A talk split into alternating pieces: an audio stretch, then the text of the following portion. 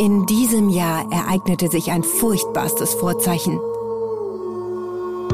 Die Sonne ohne Strahlkraft leuchtete das ganze Jahr hindurch nur wie der Mond und machte den Eindruck, als ob sie fast ganz verfinstert sei.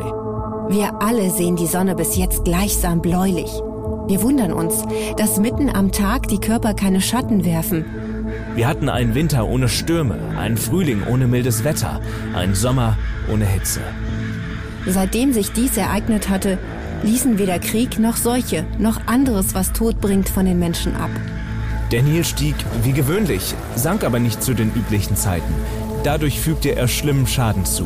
Der Kytnos, der fast ganz Tarsos umströmt, überschwemmte den Ort viele Tage lang und ging erst wieder zurück, nachdem er dort schreckliches Unheil angerichtet hatte. Während dieser Zeit gab es eine Pest, durch die die gesamte Menschheit fast vernichtet wurde.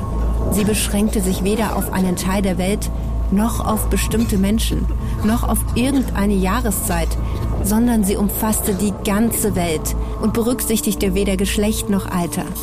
Hunnen, Slawenier und Anden griffen Illyrien und Thrakien, Griechenland und den Cherones fast Jahr für Jahr an und brachten grässliche Leiden. Wundergeschichten verbreiteten sich sofort, dass der gesamte Kosmos zugrunde gehen werde. Es zogen nämlich einige Betrüger und selbsternannte Propheten herum und versetzten die Massen noch mehr in Angst, die leichtgläubig waren, weil sie ohnehin schon demoralisiert waren. Hinzu kam die Pest. Sie raffte etwa die Hälfte der restlichen Menschheit hinweg. So viele Menschen mussten sterben, während Justinian die Kaiserwürde innehatte.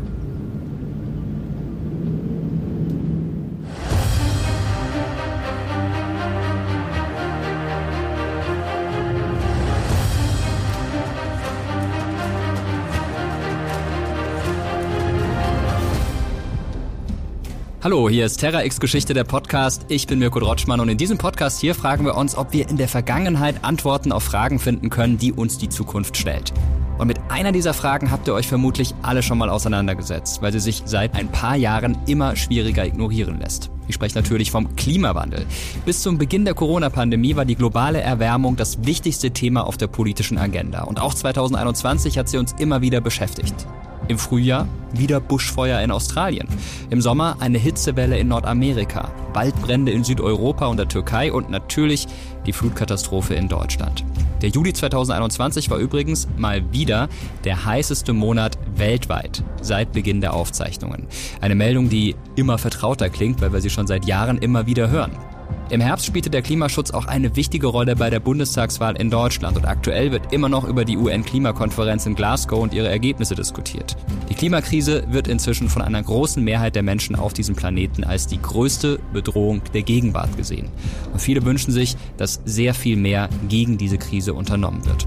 Das Klima wird also für uns immer wichtiger, aber nicht nur das Klima in der Gegenwart, sondern auch das Klima in früheren Epochen. Denn erforscht werden Klimaveränderungen nicht mehr nur in den Naturwissenschaften, sondern zunehmend auch durch Historikerinnen und Historiker. Und die kommen zu ganz spannenden Erkenntnissen und sehen den Einfluss von Klimakrisen inzwischen bei zentralen Ereignissen der Weltgeschichte am Werk, die wir uns vor ein paar Jahrzehnten ganz anders erklärt haben. Sie stellen Fragen danach, ob Klimaveränderungen Seuchen wie den schwarzen Tod begünstigt haben oder ob sie mit zum Fall des Römischen Reichs beigetragen haben.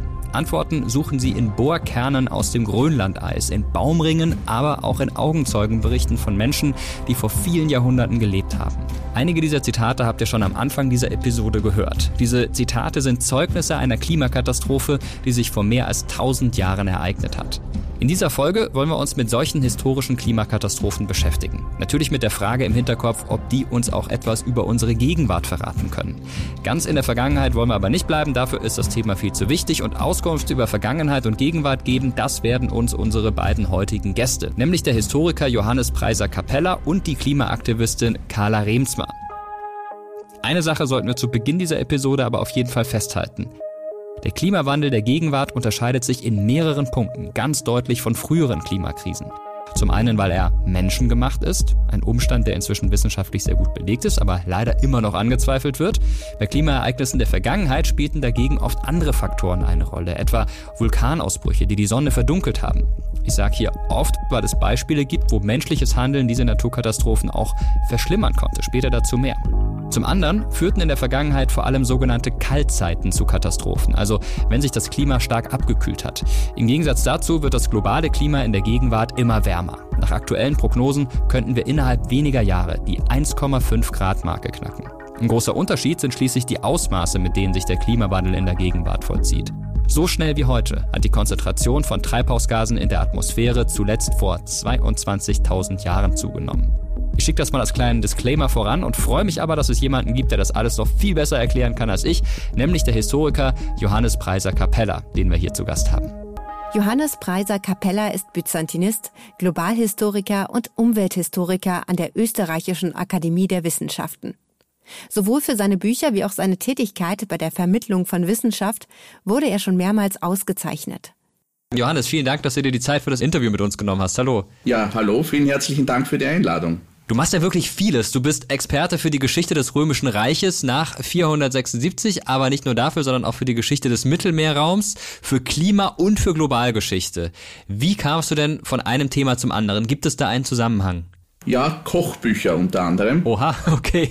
Es wird ja oft vermittelt, als ob diese weltumspannenden Reisen die Sache von ein paar wenigen Abenteurern gewesen wären, also Marco Polo oder Ibn Battuta. Aber es gibt aus der spätrömischen Zeit ein Kochbuch und da kocht man schon mit Pfeffer, mit Reis, mit Gewürznelken, mit Zitrusfrüchten. Da ist die Frage, woher kommt dieses ganze Zeug? Äh, und das wird zu dieser Zeit nicht nur von weit her importiert, aus Indien, aus Südostasien, sondern zum Teil auch schon im Mittelmeerraum angebaut, Reis zum Beispiel. Und wenn man sich überlegt, dass durch diese weitreichenden Verbindungen das verändert wurde, was die Menschen essen und was sie anbauen, also wahrscheinlich die elementarsten Aspekte des Lebens, dann war ihm auch der Gedanke nahe, dass man diese ganzen globalen Verflechtungen auch schon stärker in den Blick nehmen müsste. Und das war für mich ein Ansatz. Ja, das ist ein toller Ansatz. Er ist mir sehr sympathisch. Als jemand, der gerne isst, wäre das auch was für mich.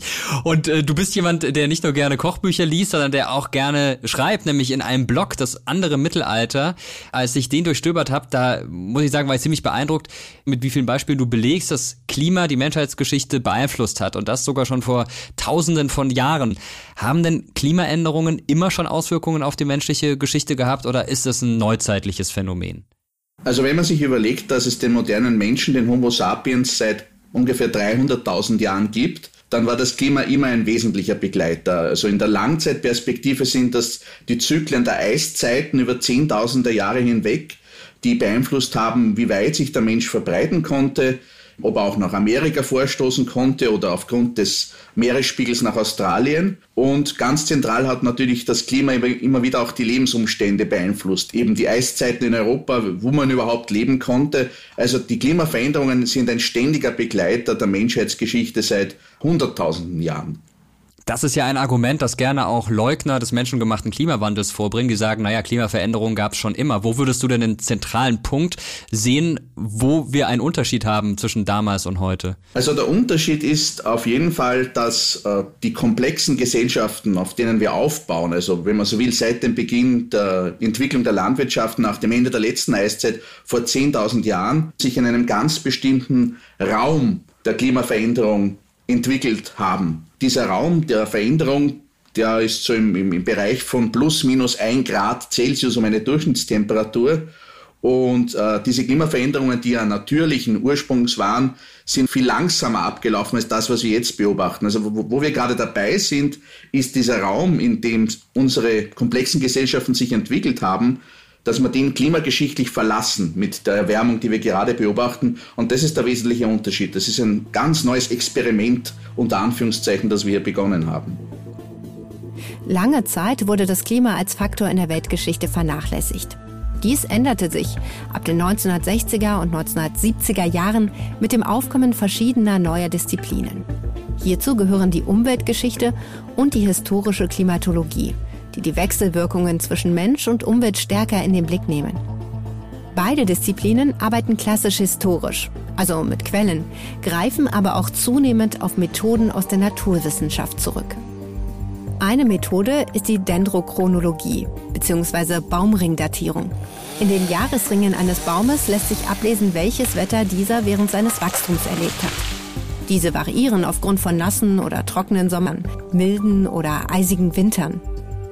Ganz große Ereignisse, etwa wenn ein Vulkanausbruch über Jahre die Sonne verdunkelt, können sogar in den Baumringen eines ganzen Kontinents Spuren hinterlassen.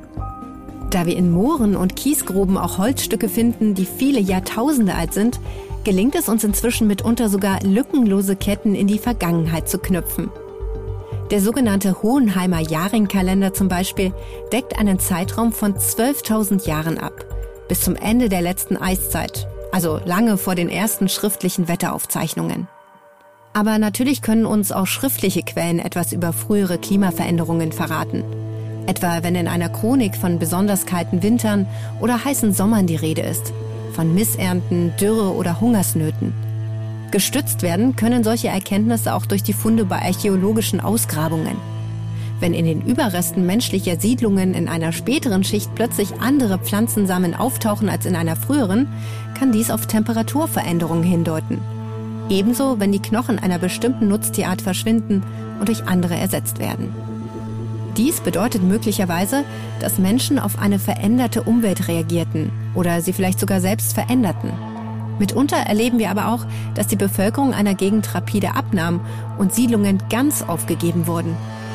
Weitere Erkenntnisse liefern die Geologie, Vulkanforschung und viele andere Fachrichtungen, sogar die Auswertung von Bohrkernen aus dem Grönlandeis oder der Arktis. Sie alle zusammen helfen uns, ein immer komplexeres Bild des Klimas vergangener Epochen zu zeichnen. Und sie machen uns auch bewusst, wie stark sich Klimakatastrophen auf den Menschen auswirken können. Wir stehen kurz vor einer Klimakatastrophe, das wird immer wieder gesagt. Es gab es aber im Laufe der Menschheitsgeschichte auch schon einige andere Klimakatastrophen, die die Weltgeschichte massiv beeinflusst haben. Was könnte man denn da nennen? Was fällt dir direkt ein? Welche Klimakatastrophen mussten unsere Vorfahren mitmachen? Wenn wir das beobachten, ist natürlich die ganz zentrale Veränderung vor 10.000 Jahren das Ende der letzten Eiszeit, die dann die Entwicklung von Landwirtschaft, von Viehzucht, äh, von Sesshaftwerdung den ersten Staaten und Städten ermöglicht. Damit macht sich aber auch der Mensch viel verwundbarer. Er kann nicht mehr einfach ausweichen, sein Lager irgendwo anders hin versetzen, sondern wenn jetzt da im Zentralraum eines solchen komplexen Staates eine Veränderung stattfindet, dann hat die unmittelbar Auswirkungen. Und wenn wir uns das dann anschauen, dann werden diese ersten frühen Staaten, die vor circa 5000 Jahren entstehen, dann um, sowohl um 2200 vor Christus als auch um 1200 vor Christus jeweils mit ganz rasanten Klimaveränderungen konfrontiert, die auch zum Zusammenbruch äh, der ersten Großreiche der Bronzezeit beitragen, sowohl in Ägypten als auch in Mesopotamien als auch in China. Äh, das sind die ersten Krisen, die wir fassen können, wo wir auch schriftliche Beschreibungen haben. Das ist natürlich auch der große Unterschied, dass wir dann das erste Mal Augenzeugenberichte haben. Das Römische Reich kann dann profitieren von einer Phase relativ stabilen Klimas, die aber im zweiten Jahrhundert nach Christus zu Ende geht. Da ist dann ein Übergang zur spätantiken Kaltzeit zu beobachten, die dann einen ganz dramatischen Zug dann nimmt im 6. Jahrhundert, äh, wo dann eine sogenannte spätantike kleine Eiszeit ausbricht in den 530er Jahren mit sehr dramatischen Folgen. Die Gesellschaften in Westeuropa im Hochmittelalter haben wieder eine stabilere Klimaperiode, die dann gegen Ende des 13. Jahrhunderts auch wieder übergeht in eine sogenannte kleine Eiszeit, auch mit sehr dramatischen Auswirkungen, auch mit dem Ausbruch von Seuchen. Und diese kleine Eiszeit, die setzt sich dann fort eigentlich bis ins 19. Jahrhundert, bis sie dann in die moderne Warmzeit übergeht, die dann eben aber eben durch den menschengemachten Klimawandel eine ganz neue Dimension bekommt. Das ist, wenn man so will, der Überblick über die letzten 10.000 Jahre, den man da geben könnte. Das, was du zuletzt genannt hast, ist auch besonders interessant. Die sogenannte Klimaanomalie des sechsten Jahrhunderts ist wohl wenigen der Zuhörerinnen und Zuhörer gerade hier in diesem Podcast ein Begriff. Kannst du das vielleicht noch ein bisschen genauer beschreiben, in welchem Kulturkreis sich das vollzieht und was damals genau passiert? Also der Beginn dieser Phase ist ein sehr dramatischer. Für mehrere Monate verdunkelt sich im Jahr 536 nach Christus die Sonne, also die Atmosphäre wird getrübt, vermutlich durch einen großen Vulkanausbruch.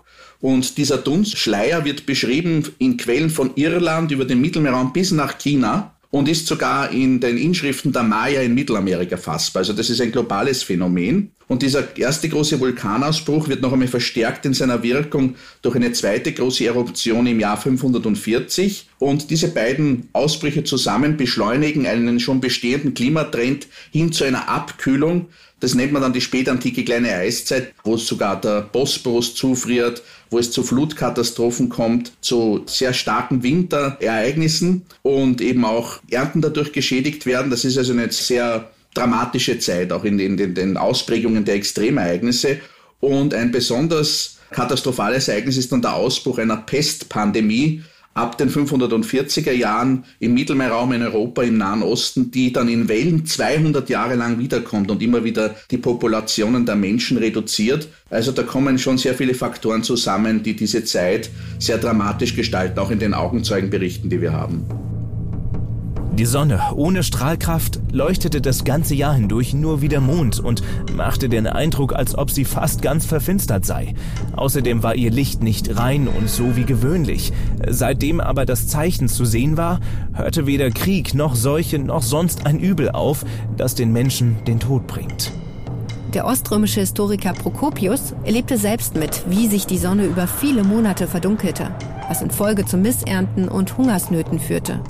Wir haben viele Hinweise darauf, dass sich im Jahr 536 nach Christus etwas ereignete, was die Geschichte großer Teile Europas über Jahrzehnte hinweg sehr drastisch beeinflussen sollte. Inzwischen wird vermutet, dass es Vulkanausbrüche waren, deren Staub die Atmosphäre so trübten, wie er es beschreibt.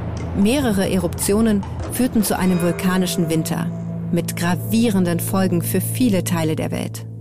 Die Geschichte des Römischen Reichs wurde aber vermutlich schon vor dem 6. Jahrhundert stark durch Klimabedingungen beeinflusst. Der Aufstieg Roms und die Blütezeit des Reiches wird inzwischen mit einer klimatischen Phase in Zusammenhang gebracht, die als römisches Optimum bezeichnet wird. In den Jahrhunderten vor und nach Beginn unserer Zeitrechnung, von der Zeit Hannibals bis zu der von Kaiser Hadrian, war es im Mittelmeerraum wärmer aber auch nicht zu trocken, was sich nicht nur positiv auf die Landwirtschaft auswirkte, sondern auch auf die gesamte Gesellschaft. Ab dem Jahr 150 nach Christus begann sich das Klima in der römischen Welt dann abzukühlen. Der Historiker Karl Harper spricht in diesem Zusammenhang von der römischen Übergangsperiode. Im Rückblick fällt uns auf, dass es in dieser Zeit auch verstärkt zu Krisen in der römischen Geschichte kam. Hungersnöte und Bürgerkriege, Epidemien und Überfälle germanischer Stämme. Diese Klimaabkühlung nahm ab dem Jahr 400 dann noch weiter zu und es wurde noch kälter und feuchter. In diese Zeit fällt der Zusammenbruch des römischen Staatswesens in Westeuropa und die Eroberung Roms durch Goten und Vandalen.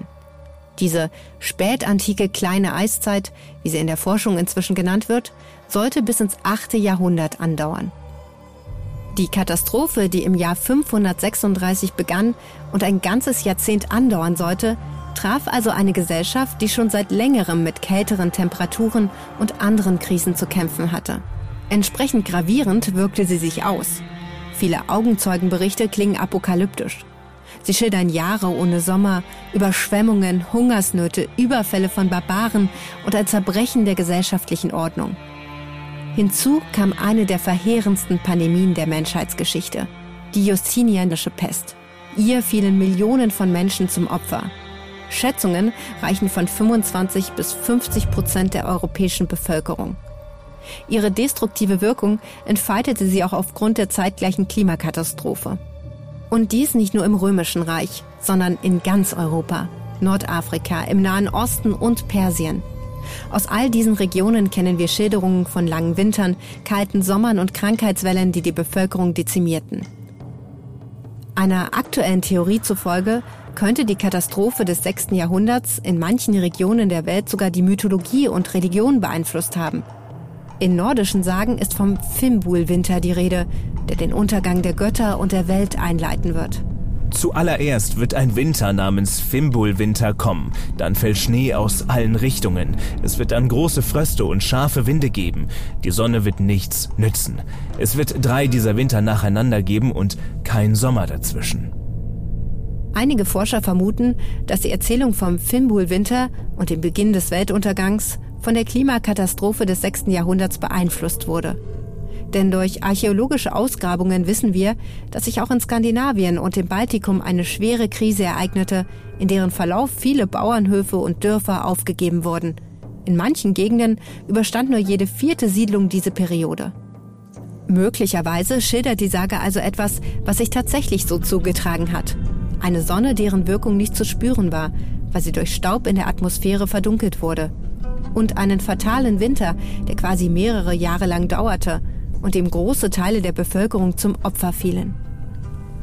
Wenn ich mir das vorstelle, ich hätte zu der damaligen Zeit gelebt, dann fällt mir sofort ein, die Wissenschaft war da ja noch überhaupt nicht so weit, wenn man überhaupt von der Wissenschaft damals sprechen kann. Die Leute konnten sich das zum Großteil gar nicht erklären. Wie haben die Menschen denn damals darauf reagiert? Haben die das einfach als gegeben hingenommen? Haben sie die Götter dafür verantwortlich gemacht?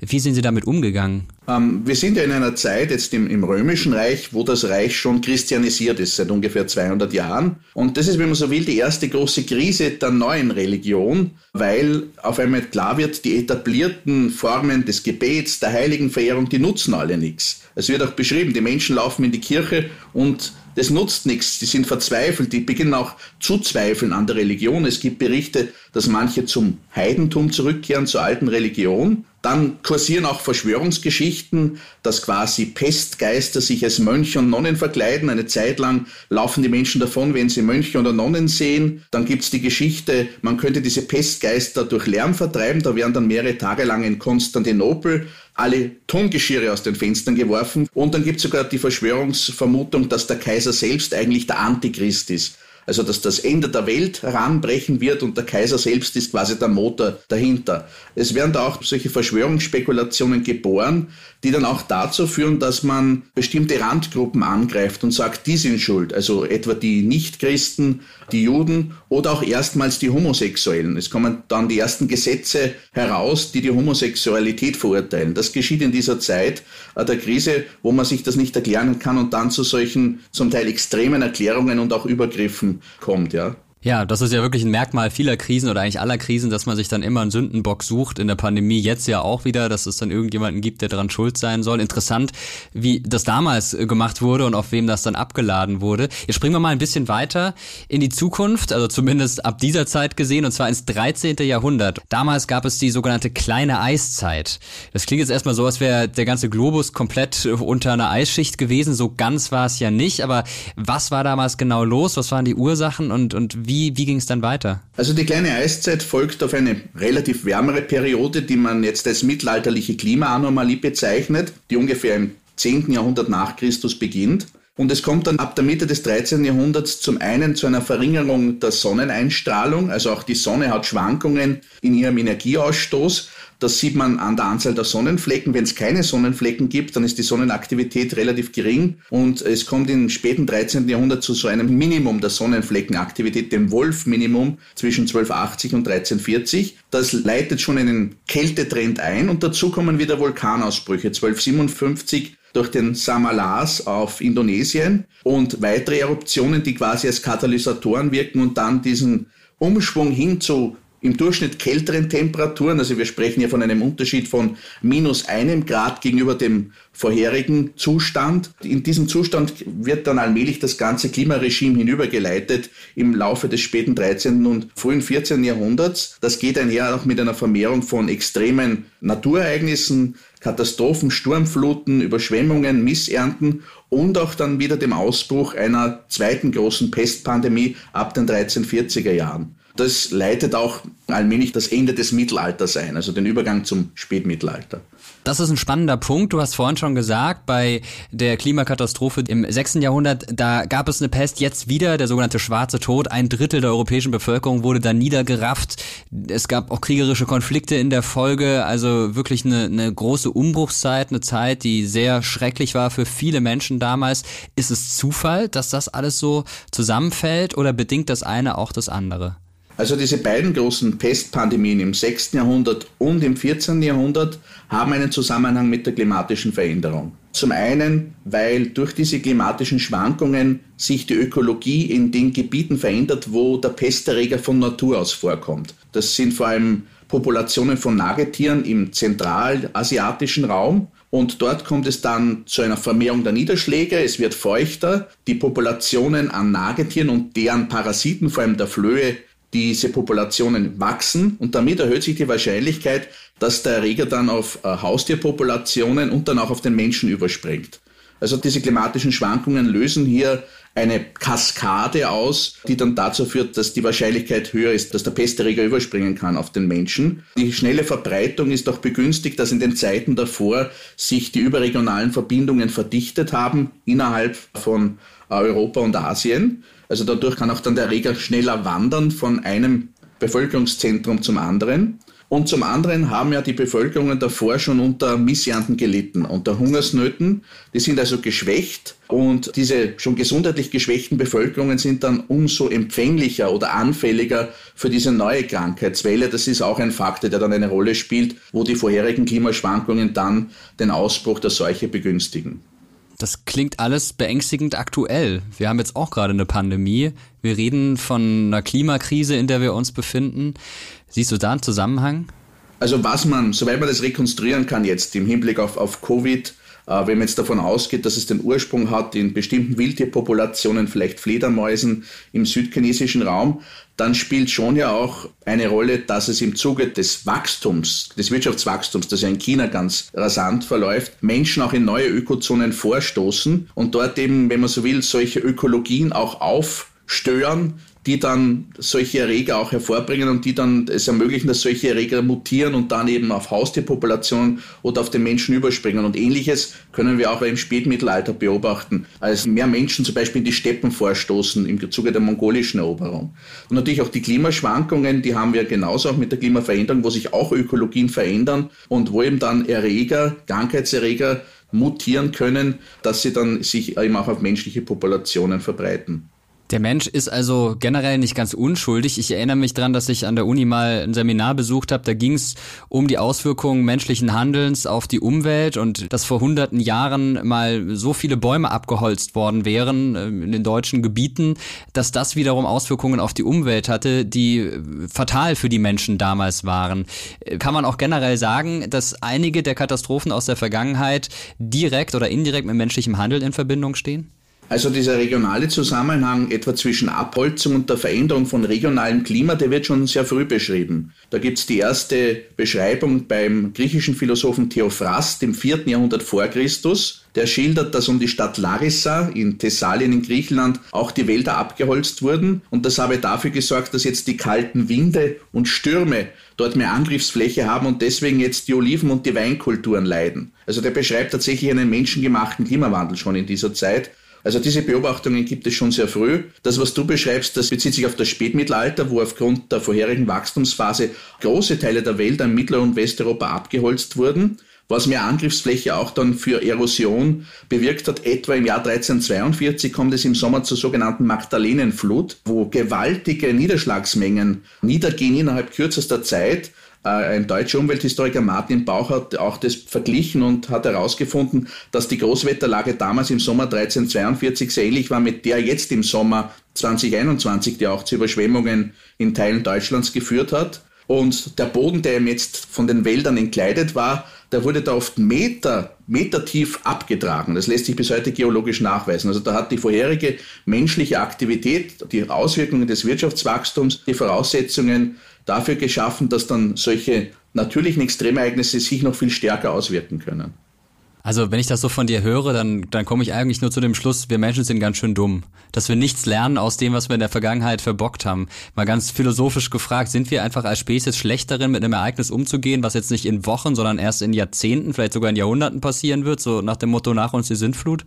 Naja, prinzipiell könnte man ja annehmen, wenn eine Veränderung langsam vor sich geht, kann man sich leicht an sie anpassen. Was man beobachten kann, menschliche Gesellschaften passen sich an, außer sie werden tatsächlich physisch vernichtet. Also wenn etwa die Springflut ganze äh, Siedlungen wegreißt, ansonsten passen sich solche Gesellschaften quasi zwangsweise an. Die Frage ist, zu welchem Preis? Also wer bezahlt vor allem den Preis dafür? Die Lastenverteilung zuerst schon einmal um etwa Vorbeugemaßnahmen zu treffen, einen Damm zu bauen oder Kanäle zu bauen. Wer leistet hier die Arbeit? Wer profitiert davon? Oder wenn es dann darum geht, in der, in der, Krise, ob man, wie man bestimmte Pufferkapazitäten, also etwa Vorräte an Getreide, wie die verteilt werden. Also diese Verteilungsfrage der Lasten und auch dann der Kosten der Bewältigung der Krise, die ist ganz entscheidend auch für den Zusammenhalt einer Gesellschaft. Wie teuer, wenn man so will, auch im, im Hinblick auf Menschenleben und auf, auf Infrastruktur eine solche Veränderung wird, das hängt schon davon ab, wie schnell,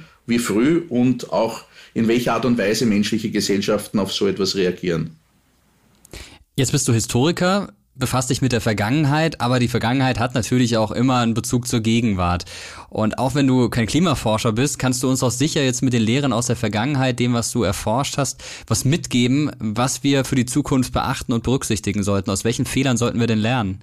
Also was ich etwas absurd finde, äh, sind die Argumente der Leugner des menschengemachten Klimawandels. Also wenn man nicht komplett leugnet, dass es eine Veränderung des Klimas gibt und die wird wohl jeder in irgendeiner Form wahrnehmen, äh, dann würde ja heißen, ich leugne, dass der Mensch auch irgendetwas dagegen tun kann oder zumindest die Auswirkungen dämpfen kann. Dazu wären wir ja das erste Mal in der Lage. Also in diesen früheren Klimaveränderungen, die wir besprochen haben, äh, war der Mensch den natürlichen Schwankungen relativ schutzlos ausgeliefert oder hat sie auch in dieser Form ja nicht wahrnehmen können. Da ist jetzt der Wissensstand ein anderer, vor allem weil wir ja auch wissen, dass unsere eigenen Aktivitäten da eine ganz wesentliche Rolle spielen. Also das wäre mal der, der große Unterschied zu diesen früheren Klimaveränderungen.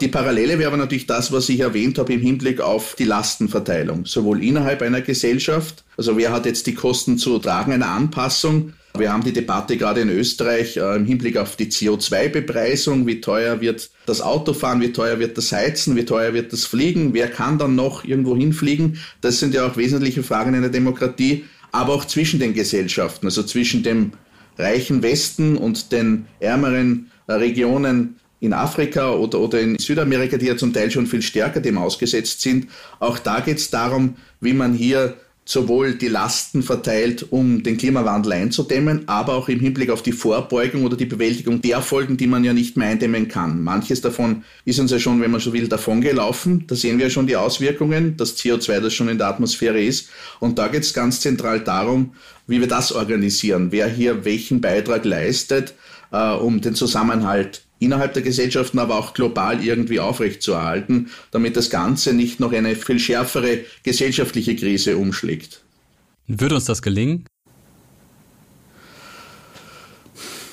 Das ist eine, eine gute, der, der Historiker ist ja so ein bisschen etwas wie der Pathologe. Der kann immer nachher sagen, was schiefgegangen ist. Ja. Äh, ich würde, es geht halt sehr, sehr langsam. Es, wir sehen ja jetzt, äh, dass gerade die, die jüngere Generation da unheimlich, unheimlich aktiv ist, aber sowohl in Österreich oder auch was ich in Deutschland beobachte, die beharrenden Kräfte sind so stark, äh, dass, und da, da geht es ja jetzt wirklich um, um, um wenige Jahre, die entscheidend sein könnten, da weiß ich nicht, ob das, ob das so rasch funktionieren kann oder ob, wenn man so will, der Leidensdruck noch viel größer sein muss, bevor dann der Konsens auch erreicht werden kann, dass man jetzt wirklich ganz drastisch was machen kann. Ich habe leider eher die Befürchtung, auch aus dem, was ich beobachte, dass oft eher das, das Letztere der Fall ist. Ja, soweit unser Interview mit Johannes Preiser Capella. Vieles von dem, was er uns erzählt, war mir selbst vollkommen neu. Zum Beispiel, dass wir Menschen schon seit Jahrtausenden sehr sensibel darauf reagieren, wenn sich das Klima dort ändert, wo wir leben. Oder dass es schon in der Spätantike Verschwörungsmythen gab, um die absolut verheerende Katastrophe zu erklären, mit der die Menschen konfrontiert waren. Wie in diesem Podcast hier schon gelegentlich gesagt, Geschichte wiederholt sich nicht eins zu eins, aber vieles, was uns in der Gegenwart beschäftigt, können wir auch in der Vergangenheit finden. Eine Frage, die ich mir während des Interviews gestellt habe und die sicher auch einige von euch haben, ist, lassen sich denn die Klimakrisen der Vergangenheit wirklich mit der vergleichen, die wir aktuell erleben? Damals wurde es ja kälter, in der Gegenwart wird es wärmer. Frühere Klimakrisen hatten oft natürliche Ursachen, zum Beispiel Vulkanausbrüche. In der Gegenwart ist unser Hauptproblem das Ansteigen des CO2-Gehalts in der Atmosphäre. Wir sollten festhalten, dass sich der Klimawandel der Gegenwart wahrscheinlich ganz anders auswirken wird, als er es beispielsweise bei der kleinen Eiszeit des Spätmittelalters getan hat.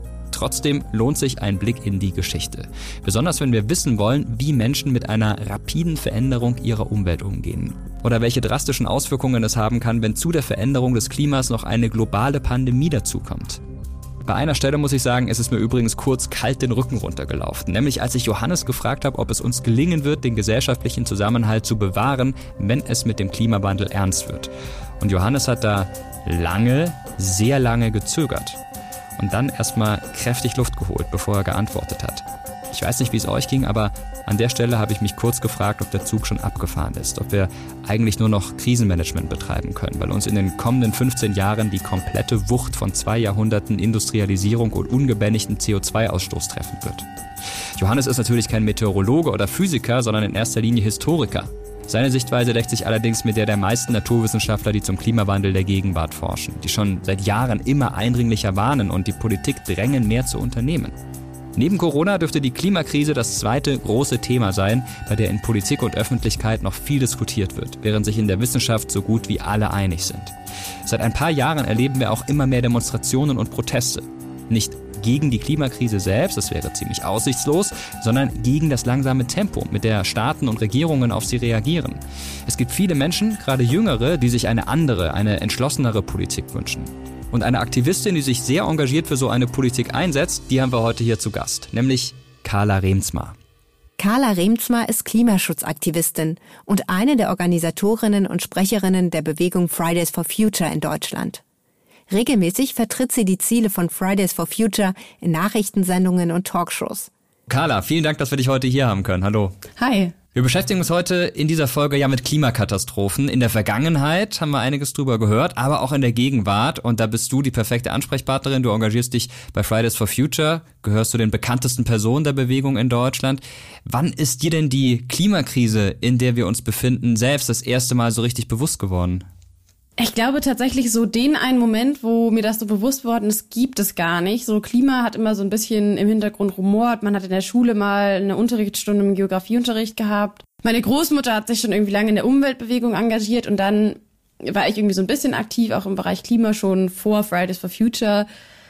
Ganz präsent war, glaube ich, dieser Sommer 2018, der Hitzesommer. In Münster, wo ich zu dem Zeitpunkt studiert habe, gibt es so einen See, den Aasee, und da verbringt man irgendwie im Sommer ganz viel Zeit. Alle Leute an diesem See, der ist sehr flach. Es war unglaublich heiß.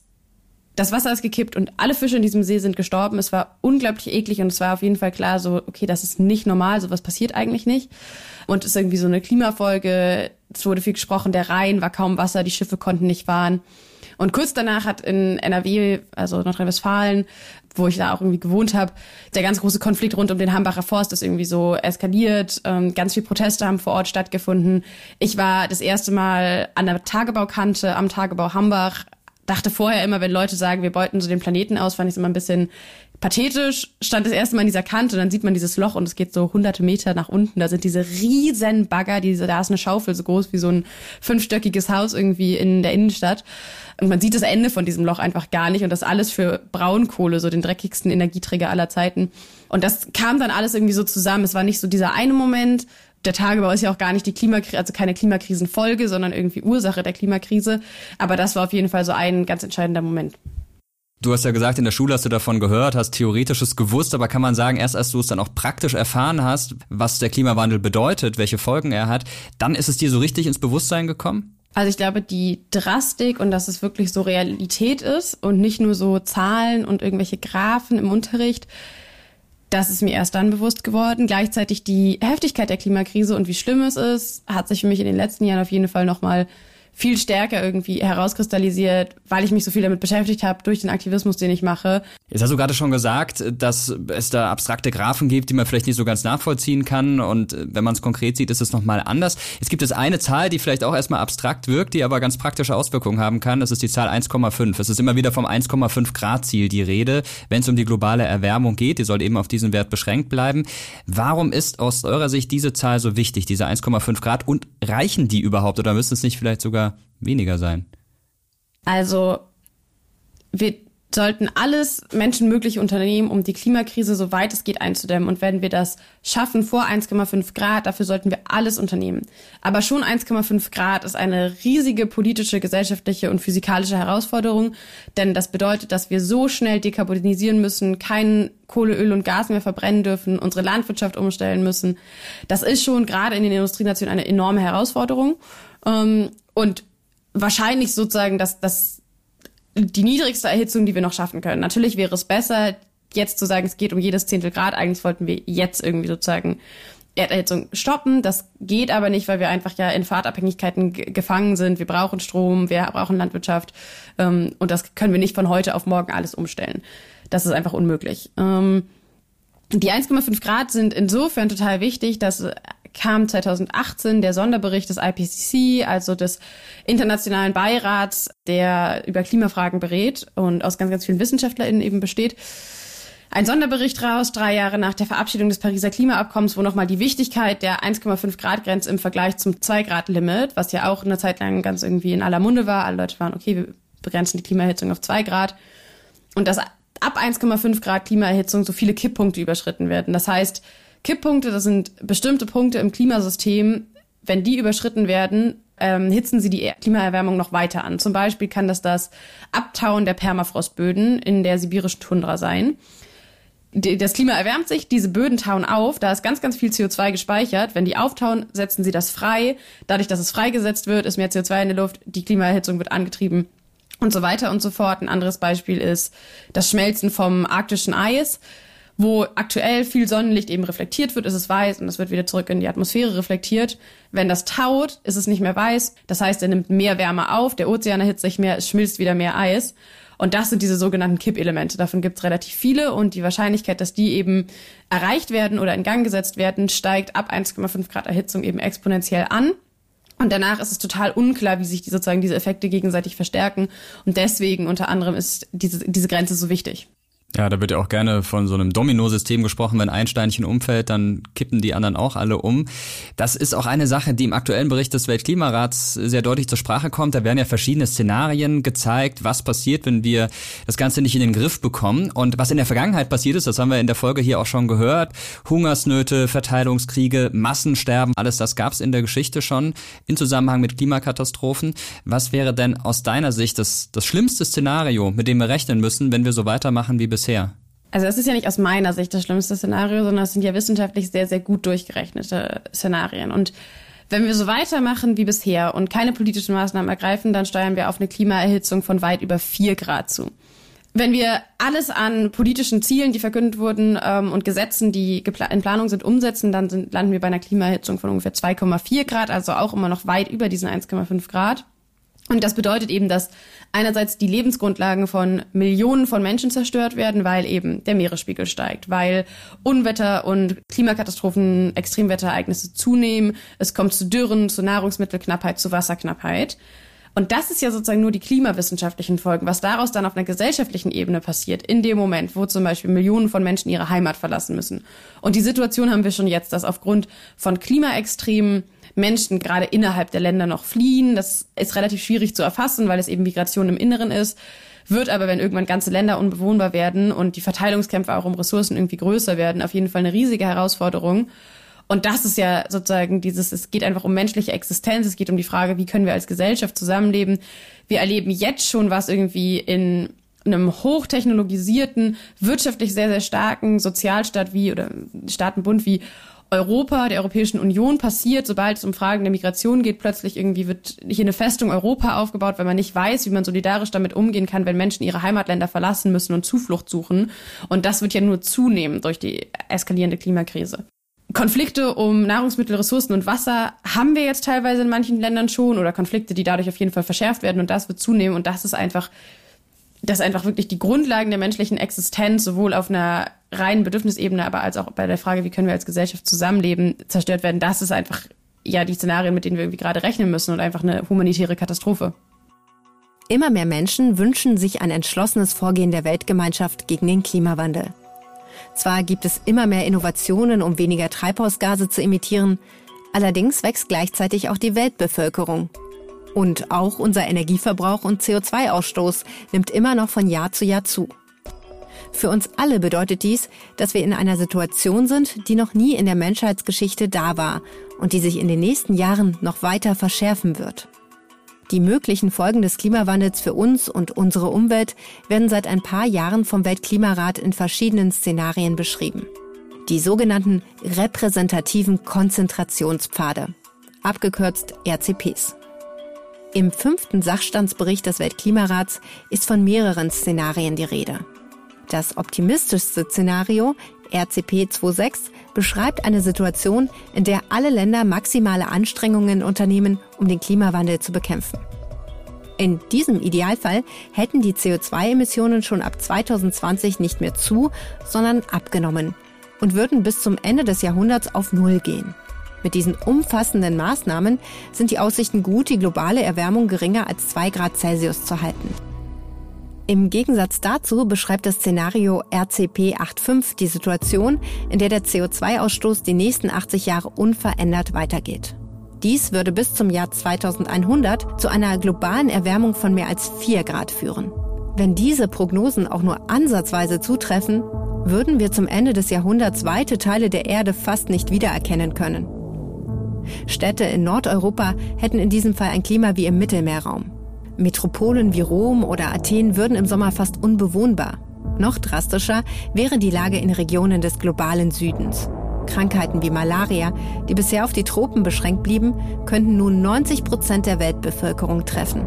Verheerende Dürreperioden, aber auch Stürme, Überschwemmungen und Hurricanes würden viel häufiger auftreten und manche Weltgegenden, die derzeit noch dicht besiedelt sind, fast menschenleer machen. Schon im nächsten Jahrzehnt könnte das Eis der Arktis komplett schmelzen. Und an die Stelle der Regenwälder unserer Gegenwart würden Savannen oder sogar Wüsten treten. Zu Lande, zu Wasser und in der Luft würde sich ein Massensterben vollziehen, dem viele unserer heutigen Tier- und Pflanzenarten zum Opfer fallen. Dies würde die globalen Ökosysteme aus dem Gleichgewicht bringen und schwerwiegende Folgen haben, die wir noch nicht abschätzen können. Der steigende Meeresspiegel und die globalen Hitzewellen würden auch zu Bürgerkriegen führen, zu Verteilungskämpfen zwischen den Staaten um Ressourcen wie Wasser und zu einem starken Anstieg der Flüchtlingszahlen. RCP 85 ist das Worst-Case-Szenario mit absolut apokalyptischen Auswirkungen.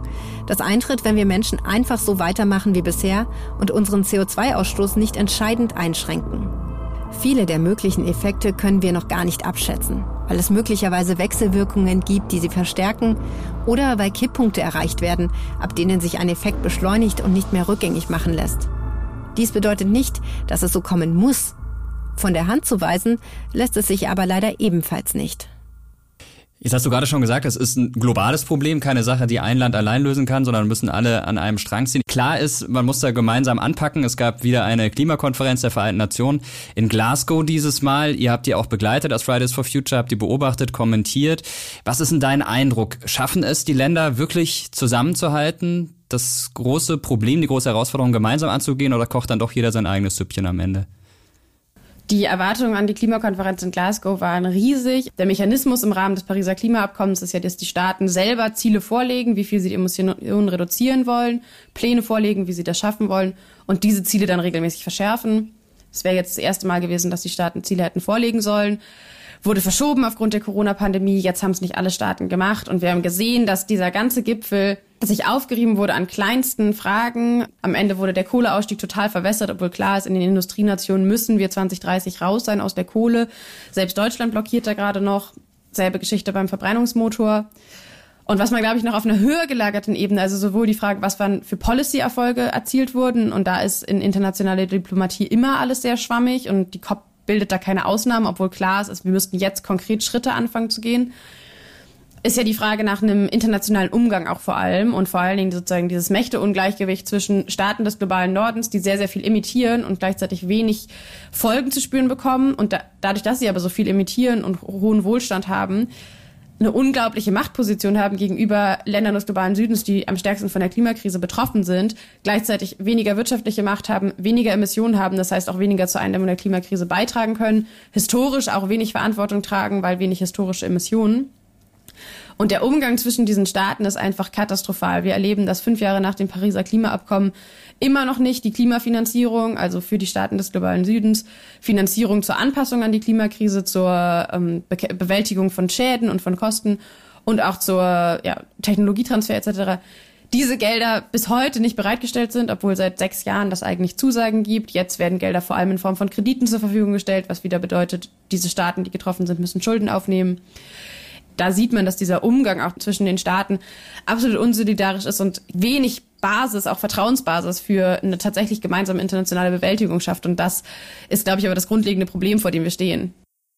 Ein Londoner Wissenschaftler hat es auch mal genau ausgerechnet. Der kam auf die Zahl von 80 Prozent seit dem 19. Jahrhundert bei den Industrienationen, was die Verantwortlichkeit für CO2-Emissionen angeht. Und 8 Prozent sind es beim globalen Süden. Also ein deutliches Ungleichgewicht. Du hast auch gerade schon gesagt, eine besondere Verantwortung bei den Industrienationen, was den Kampf angeht. Aber der Kampf wird, äh, das haben wir jetzt ja schon mehrfach besprochen hier, nicht effektiv genug angegangen und das auch schon seit längerer Zeit. Womit erklärst du dir, dass gerade auch bei den Industrienationen es so lange dauert und alles so lange langsam vorangeht, obwohl man ja sieht, welche Auswirkungen der menschengemachte Klimawandel jetzt schon hat? Wir leben in einem System, wo natürlich einerseits riesige Fahrtabhängigkeiten bestehen. So, wir alle brauchen tagtäglich Strom und müssen von A nach B kommen. Und das haben wir nun historisch auf fossilen Energieträgern aufgebaut, die enorme Kosten verursachen, aber diese Kosten wurden halt nie eingepreist. Und deswegen ist jetzt halt gerade Braunkohle ein günstiger Energieträger, ähm, obwohl er extrem klimaschädlich ist und eigentlich sehr, sehr hohe gesellschaftliche Kosten verursacht. Deswegen ist gerade Autofahren ähm, immer noch vergleichsweise günstig, obwohl auch da die gesellschaftlichen Kosten viel, viel höher sind als das, was wir irgendwie einpreisen. Gleichzeitig haben wir ein unglaublich starkes Interesse natürlich einer fossilen Lobby, die sagt, auf Teufel komm raus, wir müssen hier dran festhalten, denn wir können riesige Profite machen mit Kohle, Öl und Gas, mit äh, immer neueren, größeren, schwereren Autos. Und alles stellt sich sozusagen gegen diese Veränderung. Veränderung ist sowieso immer in Demokratien langsam und schwierig. So große Brüche sind nicht einfach, obwohl eigentlich so, wir sind an einem Punkt, wo wir die größere Brüche bräuchten, wo wirklich schnell Dinge angegangen werden müssten. Gleichzeitig sträuben sich aber unglaubliche, gerade wirtschaftliche Interessen gegen diese Veränderung. Denn diejenigen, die jetzt vom Status quo profitieren, wollen natürlich nicht, dass plötzlich, also großer Energieversorger, der irgendwie auf Braunkohle setzt, will natürlich nicht, dass wir jetzt Energiewende machen, wo die Energie dezentral und in Bürgerhand produziert wird ähm, und damit sein Geschäftsmodell plötzlich keine Grundlage mehr hat ein Blick auf eine Sache, die zumindest jetzt zum Zeitpunkt unseres Interviews ganz frisch auf dem Tisch liegt, nämlich der Koalitionsvertrag der Ampelkoalition. Darin steht unter anderem, dass bis 2030, Zitat, idealerweise der Kohleausstieg geschafft sein soll. Der Anteil von erneuerbaren Energien soll bei 80 Prozent liegen bis zum Jahr 2030. Auch andere Punkte werden da angesprochen. Wir haben eine Partei mit den Grünen, die für das Thema Umwelt- und Klimaschutz steht, die an der Regierung beteiligt sein wird. Welche Teile des Koalitionsvertrags findest du, findet ihr von Fridays for Future gut und seid Seid ihr generell zufrieden damit oder sagt ihr, nee, da hätte man noch mehr machen müssen? Der Koalitionsvertrag ist verglichen mit der Politik, die wir unter der großen Koalition erlebt haben, ein großer Fortschritt. Es gibt ein Bekenntnis zum 1,5 Grad Ziel und es gibt in verschiedensten Sektoren erste Maßnahmen, die sind besser, aber sie reichen nicht. Und das ist das grundsätzliche Problem bei der Klimakrise. Ein bisschen besser reicht eben nicht. Es reicht nicht idealerweise 2030 vielleicht aus der Kohle auszusteigen und ein Kohleausstieg 2040 bis 45, was wir müssten 2035 klimaneutral sein in Deutschland, da können wir nicht bis 2040 ähm, Gas verbrennen. Der CO2-Preis steigt nicht in einem angemessenen Rahmen, obwohl klar ist, die Ko Folgekosten von CO2 sind viel, viel höher als das, was gerade diskutiert wird und auf dem Tisch liegt. Und da sehen wir, dass insgesamt der gesamte Koalitionsvertrag auch sehr, sehr schwammig formuliert ist. Wirklich Dinge, an denen man konkret sagen kann, ja, da ist jetzt Fortschritt erreicht worden. Und das sind nicht nur schöne Worte, fehlen an vielen Stellen. So, es wird an vielen Stellen gesagt, ja, wir wollen ein bisschen das machen, wir wollen ein bisschen das machen und vielleicht könnte man das tun. Aber die konkreten, wirklich großen Veränderungen, die wir bräuchten, stehen nicht drin und das ist das fundamentale Problem, denn ein bisschen besser bei der Klimakrise reicht eben nicht. Ja, und wir werden sehen in den kommenden Monaten und Jahren, was sich daraus ergibt und was umgesetzt wird und was nicht. Beim letzten Koalitionsvertrag waren es 80 Prozent, die umgesetzt wurden. Schauen wir mal, wie es dieses Mal ist. Viele Hiobsbotschaften, die wir bekommen. Jetzt sind wir schon ganz am Ende angekommen, aber ich würde gerne positiv enden, wenn wir das irgendwie hinbekommen. Jetzt mal so unterm Strich, gibt es irgendwas, das sich trotz all dieser Hiobsbotschaften optimistisch stimmt? Wie ähm, hoffnungsfroh bist du, dass wir uns hier in 20 oder 30 Jahren unterhalten und feststellen, es hat sich wirklich einiges getan? Was mir Hoffnung macht, das ist die immer weiter wachsende Klimagerechtigkeitsbewegung sind nicht die politischen, also das Handeln der politisch Verantwortlichen, was wir erleben, denn das ist an vielen Stellen viel zu langsam, viel zu spät, unzureichend oder im Zweifelsfall wirklich noch irgendwie klimazerstörerisch. Aber zu sehen, wie die Klimagerechtigkeitsbewegung in den vergangenen Jahren gewachsen ist und auch welche Erfolge wir bewirkt haben, Niemand kommt jetzt mehr ums Thema Klima drumherum. Keine politisch verantwortliche Person und auch kein großer Konzern. Klima war eines der beherrschenden Themen im Wahlkampf und auch jetzt im Koalitionsvertrag. Man sieht, niemand kommt mehr drumherum und das ist das, was mir Hoffnung gibt, trotz dieser ganzen Hiobsbotschaften und auch dieser Vereinzelung, die wir nochmal durch die Pandemie auch noch viel verstärkter irgendwie gesehen haben, dass es auch dieses gemeinsame für etwas kämpfen irgendwie gibt und dass es sich lohnt. Also können wir aus der Geschichte lernen? Ja. Okay, vielen Dank dir. Gerne, danke. Als sie selbst noch ein bisschen jünger war, war der Klimawandel noch kein so großes Thema. So richtig in der Öffentlichkeit angekommen ist er erst zu Beginn des neuen Jahrtausends, auch wenn natürlich schon viel früher Menschen vor ihm gewarnt haben. Und es fällt mir ehrlich gesagt schwer, mir vorzustellen, wie ich mich als Jugendlicher gefühlt hätte, wenn ständig dieses Gespenst der Klimakrise über mir gehangen hätte.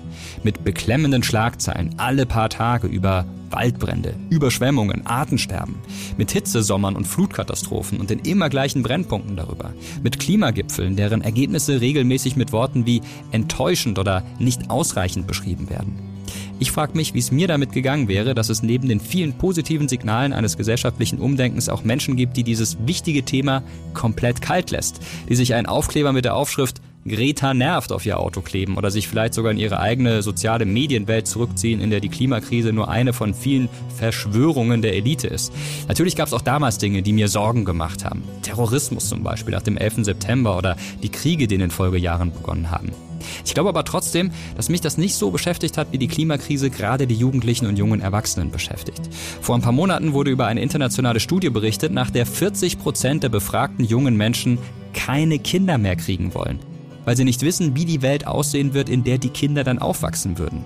Das ist natürlich nur eine Momentaufnahme, aber es sollte uns Älteren zu denken geben und wir sollten uns bewusst machen, wie groß gerade in der jüngeren Generation die Sorgen um die Klimakrise wirklich sind. Umso mehr, weil diese Jugendlichen sich brennend für die Forschung zum Klimawandel interessieren, selbst Studien lesen und sich umfassender informieren, als es vielleicht manche in meiner Generation und in Generationen darüber machen so ernst das Thema auch ist, mit dem wir uns heute beschäftigt haben, ich habe auf jeden Fall viel gelernt. Viele Dinge, die auch spannend und faszinierend sind. Und ich hoffe, dass es euch genauso ging, dass ihr ein paar Dinge mitnehmen konntet, auch was einen anderen Blick auf die Gegenwart betrifft. Wenn ja, dann freut es uns natürlich, wenn ihr diesen Podcast hier weiterempfehlt, euren Eltern, euren Geschwistern, euren Kindern, den Menschen, die ihr im Job, in der Uni, in der Schule, wo auch immer trefft und vielleicht auch den Leuten, die sich ein bisschen mehr Gedanken über das Klima und seine Auswirkungen auf uns machen könnten.